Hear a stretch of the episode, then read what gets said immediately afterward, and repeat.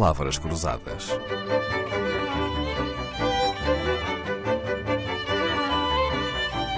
Porque quase tudo é uma questão de semântica. Em 1978, Dennis Redman foi finalista de um prémio Pulitzer pela cobertura do Vaticano e do Papa, quando chefiava, a partir de Roma, os países mediterrâneos ao serviço da Associated Press. Mas em Itália, Dennis foi distinguido com muitos outros prémios e honrarias, incluindo a distinção de correspondente estrangeiro mais prestigiado. Em 1983, ganhou o prémio Carlo Casalegno pela cobertura da atualidade italiana e do Vaticano, concedido pela primeira vez a um profissional de notícias estrangeiro. Então, e quantos papas conheceu Dennis Redman? Eu conheci realmente três, mas eu vivi através do papado de cinco papas. Eu era correspondente aqui em 67, 68, e o Papa Paulo VI veio aqui, fez uma visita que chamou ele pastoral, mas na realidade era uma visita também para não só para Fátima, mas também preparava uma outra visita que era a visita dos movimentos guerrilheiros da África que ele receberia mais tarde no Vaticano. Depois eh, assisti à, à eleição de João Paulo II, fiz muitas viagens com ele, mas antes disso cobri João Paulo I, e foi por isso que fui candidato eh, ao, ao Pulitzer, porque ele morreu depois de 33 dias de reino. Muitas pessoas nem lembram dele. Ele só ficou 33 dias e muitas pessoas acharam que era uma burla quando disseram o Papa morreu, disseram, mas mandaram outra vez a mesma notícia. Não, não, era, era ele que tinha, através da, da tensão e do, do stress do papado, não tinha resistido e morreu durante o seu sono. Então, Depois, Paulo VI, João Paulo, Paulo I, João, João Paulo, II, Bento XVI, Bento XVI e Francisco. E Francisco. O atual Papa Francisco. O atual Papa Francisco. Mas, presencialmente, Dennis Redmond acompanhou o Papa João Paulo II na visita a Fátima em 1982, quando o Papa tinha vindo agradecer à Nossa Senhora ter sobrevivido a uma tentativa de assassinato. E eis que a notícia acontece de novo, o Papa sofria um novo atentado e o Denis estava lá? Vamos lembrar primeiro que em 81 o Papa João Paulo II, de origem polaca, polonesa, sofreu um atentado através de um, de um terrorista turco na Praça São Pedro.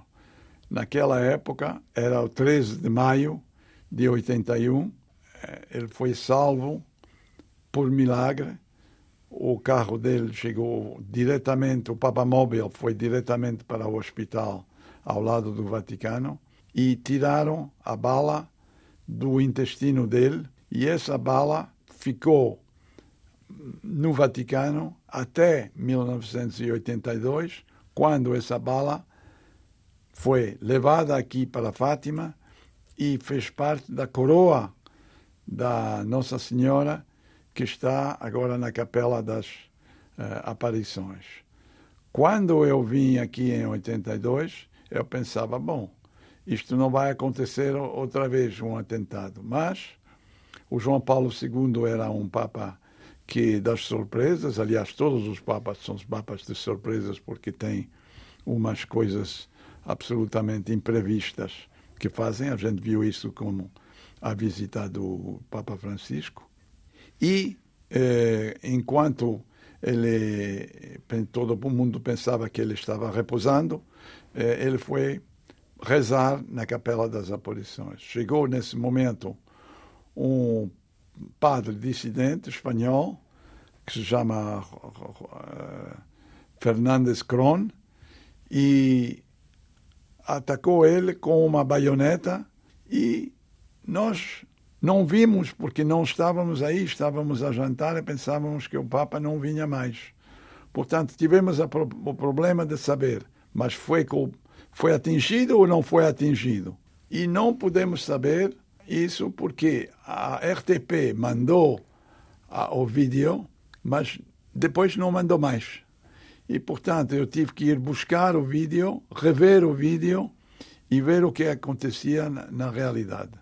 Na realidade, a baioneta tinha passado muito perto, ou tocado o Papa, mas não conseguia, conseguia se ver. A única coisa que conseguia se ver era um monsenhor americano, um bispo americano, que empurrou o, o, o assaltante, mas mesmo assim, o dia seguinte a gente não sabia se ele foi atingido ou não. O Papa estava um pouco tremente, mas o Vaticano não queria, não queria confirmar ou desmentir. Uhum. Só 10, 15 anos depois, soubemos, através de um livro, que o secretário do Papa escreveu, dizendo que, sim, o Papa foi atingido e, e foi até medicado e teve um, um penso e versou sangue e, e, e assim foi que tivemos que aguardar 15 anos para saber a verdade. Para saber a verdade. Mas o Denis escreveu a notícia na altura desse ataque ao Papa, não foi? Eu escrevi aquela notícia e eu disse: o vídeo mostra claramente que a baionete toca o Papa e que o bispo empurra o Papa, mas que o Vaticano, quando nós pedimos um comentário, o, Papa, o, o, o porta-voz do Papa disse assim: não te resulta. Que queria dizer, não temos informação a esse respeito.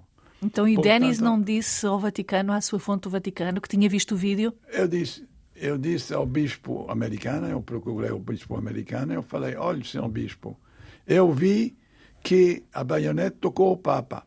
E o bispo americano falou, não acredita a tudo que vê nos videotapes. Afinal, as notícias sobre o que se passa no Vaticano também têm os mesmos problemas que as notícias que envolvem os governos, as empresas. Há sempre informações que eles preferem não ver publicadas, não é? Exatamente. É, eu sempre lembro duas coisas. O Bento XVI, quando deu a, a demissão, ninguém se estava esperando. Eu falei que os papas têm umas coisas surpreendentes. É verdade. Ele falou em latim para um grupo de cardeais e só uma jornalista italiana que tinha feito estudos em, em latim escutou aquela notícia e mandou para fora e foi um scoop mundial. Uma outra vez, eu lembro uma vaticanista, que são aqueles jornalistas que cobrem o Papa, eh, portuguesa, a colega Aura Miguel, ela explicou que finalmente tinham autorizado ela a voar com o Papa e ela fez, eu acho que deve ser uma das jornalistas que voou com mais, mais, eh, mais voos vezes, papais. Sim, sim.